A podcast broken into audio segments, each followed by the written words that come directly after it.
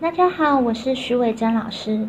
今天我们要讲《台湾文学史概论》第三十四集，日据时期的古典文学第十七单元，盐分地带的古典诗人、教育家王炳南。王炳南的本名是清明，他的字是炳南，他是台南的北门渔人，所以他的别号是北渔钓客、北渔散人、海滨处士。翠竹居民，那他的著作呢有《南瀛诗选》，南瀛呢是台南的别称，像是台湾以前的别称叫做瀛洲嘛。在台湾通史里面有讲，台湾以前的别称叫做瀛洲，所以南瀛就是台南的别称。前园语录，那前园呢其实是林赞美他的一个园子，那个园子是他自己设计规划的。当时有很多的文人都聚集在那个前园里面。那前园这两个字也是有隐居的意思。那林赞梅呢？我们在前几节有讲过，有兴趣的话可以去回顾一下，就是讲过林赞梅的部分。那林赞梅他也有一首诗是提到孟浩然的，孟浩然也是王炳南的精神导师之一。他的著作还有《焦窗随笔》《北渔钓客吟草》等书。那他的著作其实有很多，那现在呢有九册的手稿是由他的家属完整保存，捐赠给国家台湾文学馆所典藏。那我们看这个王炳南的《北渔钓客引草》呢，他收录三百多首诗作，那这些诗作呢都会描写台南渔村的风景、季节景物，还有心情抒发的部分。那他不会收录那些应酬唱和的诗，像是吉波吟等等，就是嗯格律很严谨，就是要讲究技巧，然后跟人家这个嗯竞赛那种诗，他不会放进去。这些诗的这个北渔钓客吟草这个收录呢，都是以他个人的这个精神的抒发，然后所见所闻为主。那这本书里面呢，他还抄录了诗友，像是呢蔡国林、赵云石、罗秀慧、陈寿云、林香元、山屋清英等人对他的作品评论。那王炳南他的精神上的崇拜者是王维、孟浩然，还有张志和，他的诗也是以他们的精神为一个追随的对象。那王维、孟浩然、张志和呢，他们其实是。唐代山水田园派的代表人物，那这一派的诗人，他们的诗都是主要是很恬淡的，有一些佛家、道家的思想，然后就是一个很清新的一个感觉，就是一个修行的一个人生态度这样子。那我们来看王维的《竹里馆》，独坐幽篁里，弹琴复长啸，森林人不知，明月来相照。这个幽篁呢，就是很清幽的一个竹林里啊。这个他一个人独坐在这个很清幽的一个竹林里呢，他弹琴，然后又长啸。长啸，他一方面呢，就是有一个意思是他很大声的咆哮，但是另外一方面，长啸在古代也算是某种程度的一个艺术，就是如果你长啸。叫的很好听的话，其实是可以找人来欣赏你的长啸的。那这边呢，一边弹琴一边长啸，这个长啸它是为了这个迎合他的这个琴声所发出的长啸。那如果你不太能够想象为什么长啸会好听的话，你可以去听一下，有一些念经的，他们会故意把尾音拉很长，就有点像这种长啸的这种感觉，就是他们也是有一种很美妙的一个意境在的。那森林人不知，明月来相照，就是在这个很深的竹林里面，就是人家不知道我在这里呀，就是我过得很清闲很快乐，然后明月呢，就是来照亮我这样一个嗯很清闲快乐的这个时光啊，就是我不孤单，有这个月亮来陪伴我，与我相陪呀。那再来很很著名的这个孟浩然的《春晓》啊。这个我之前频道也有讲过这首诗啊，春晓，春眠不觉晓，处处闻啼鸟。夜来风雨声，花落知多少。就是春天呐，很好睡觉，就不知不觉就天亮了。那是被什么吵起来的？就是被鸟声吵起来的。处处闻啼鸟，就是，嗯，那些鸟都充满着外面的天空啊，然后树梢上啊都是有鸟声在啼叫啊，所以我就被吵起来啦。那吵起来之后，我看到怎样的状况呢？我看到外面窗户外面有好多花啊，就落下了很多。那一定是昨天晚上啊，就是有春雨啊，春雨把这些花给打落到地下了吧？夜来风雨声，花落知多少。那再来，我们看一下张志和的《渔歌子》。这个《渔歌子》这首诗啊，它又名为《渔府》或是《渔府乐》。那张志和他是一个很特别的人。他自称自己是烟坡钓徒，但是呢，他在钓鱼的时候，他却没有放饵哦，他没有放鱼饵，因为他是把这个钓鱼的过程在做一种修炼的方式，他并不是为了钓鱼而钓鱼的，所以他没有放饵，然后去钓鱼，自称烟坡钓徒。我们看一下这首诗：西塞山前白鹭飞，桃花流水鳜鱼肥，青箬笠。绿蓑衣，斜风细雨不须归。那这很明显看得出，它也是描写一个春天的景象嘛，对不对？在西塞山前呢，有很多的白鹭啊，它们在飞翔啊。那桃花呢，就是飘落。那飘落在哪里？它随着这个流水啊，就是。随着流水的方向，在水面上飘落，那个景象好美呀！那飘落的水里面，除了有黄花的花瓣之外，还有桂鱼啊。这些桂鱼它们都很健康，很肥美呀。那青箬笠绿蓑衣呢？你看这个箬，它是竹布的，你就可以知道它是用竹编的帽子。那绿蓑衣这个蓑衣它是草布的，所以你可以知道它是。草或是用叶子编的衣服，那再从颜色来看，你看这个一个是青色，一个是绿色。那不管是竹编还是草编的衣服或是帽子呢，我们知道它晒干之后，它的颜色显色是金黄色嘛，所以这边它的颜色还是青色跟绿色，代表这是新鲜刚摘下来，然后就拿来编织的，就代表它的这个季节这个生命力的这个展现。所以它是新鲜的竹子、新鲜的草编织而成的帽子跟蓑衣，它的颜色都还没有完全的褪掉，还是这个鲜绿鲜绿很漂亮的颜色。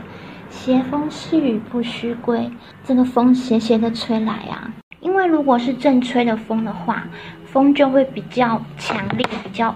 大的这个感觉，风量比较大，就会刺骨不舒服。那在风是正吹的这个状况之下，这样的环境不会想要让人家待很久。那如果是有角度的风，就是这样的斜风在吹的时候，这种风啊，吹到身上就会很舒服。所以斜风就是微风的意思。然后这个雨也是这样斜斜的下，那这么美丽的景色呢，那就是不太想要去回家了啊。那这个《渔歌子》这首诗呢，也受到苏轼的喜爱，他的《浣溪沙》也是有被这首诗所影响的。那我们来欣赏一下王炳南《北鱼雕刻引草》里面的一首诗，叫做《秋夜》。西来好气不经清，月影摇凉无限情。万感袭人眠不得，必从石座不平明。那是什么意思呢？西来就西风嘛，就是秋天的风。那个好气，那个那个冷风啊，很冷啊，不禁清，我受不了这么寒冷的风啊。那个清是寒冷，不禁是受不了。月影摇凉无限情，就是这个月亮啊，秋天就是很适合赏月的季节。摇凉啊，就是这个凉爽的这个秋夜啊。让我有一些无限的情怀呀，那这些无限的情怀让我怎样呢？这个心里面千头万绪啊，所以万感就是百感交集，万感交集啊。袭人就是不是那个《红楼梦》里面的花气袭人，他的袭人就是侵袭到你的心里面，就是嗯。让你就是感受到很多的万念缠身这种感觉，就是万念缠身呐，我的脑中千头万绪，所以免不得我睡不着啊。睡不着的时候又听到什么呢？又听到壁虫石座不平明，就是墙壁就后面有虫啊。有时候虫虫也会跑到墙壁里面来嘛，就是壁虫。那石呢就是长长，那这边的石当然不就是。不是长长的意思，为什么？就是我们不可以看这个字，然后就硬给它翻过去。不，不是说哦，我晚上起来就听到这个这个墙壁外面的那个虫子，就是常常在在鸣叫，不能这样子。要说它一直在鸣叫，要说是这个“时”的意思，在这边是一直，它一直做不平鸣。其实它就只是在鸣叫而已。那不平呢，是这个作者他自己的内心，他的心情是不平的，所以他把自己内心的心声啊，寄托在这个虫子的鸣叫中。所以“必从时作不平鸣”，就是他在抒发他的心情，然后借由这个“必从鸣叫”的方式来帮他去诉说这样的心情。那他的诗友对他的评价就是笔情淡荡，那这个淡呢，就是韵味无穷的意思。像后面这个清而有味，这跟这个笔情淡荡它是一样的意思，就是它虽然笔触是很淡的，但是你会觉得它是很有味道，然后余韵无穷的，然后还有潇洒出尘等等这样的评语啊。我们前面有讲到这个北鱼雕刻银草里面的秋叶这一首诗嘛。那也有提到说，这个王炳南他的手稿是捐赠给国家台湾文学馆典藏嘛？这个诗集有一个新的发展，就是说国家台湾文学馆他就委托这个吴荣副教授重新校对这个诗集《北鱼雕刻银草》，然后就正式出版了。它分为三大部分，一个是王炳南的代表作，那第二个是他的善意篇章，就是去收集他。在其他地方刊登的一些文章，那第三个就是《窗下拓鱼集》，或称为《窗下拓鱼编》，这个是记录他就是王炳南个人的身世，还有他的学识的历程。那这个短篇文字是一个林兆峰先生所写的，我把它拿来简短的改编。那王炳南他有一个称号叫做北门山王，那他跟王大俊跟王克敏合称为北门山王。王大俊是王炳南的堂弟。那王炳南他的身份呢是盐分地带著名的古典诗人，而且他是很著名的教育家。他与南社的文人感情非常的好，所以他就成主编三六九小报。那南社呢这个社团呢，它是创立在一九零六年，就是明治三十九年，由连横、陈渭川、姚吉。谢时秋、赵中奇、周小琪、杨一律于台南厅，就是现在台南市所创立。他们其实原本是一个比较松散的一个组织嘛，他一直到一九零九年才有第一任社长蔡国林，那后来的社长就有赵云石、黄兴、吴子宏等人。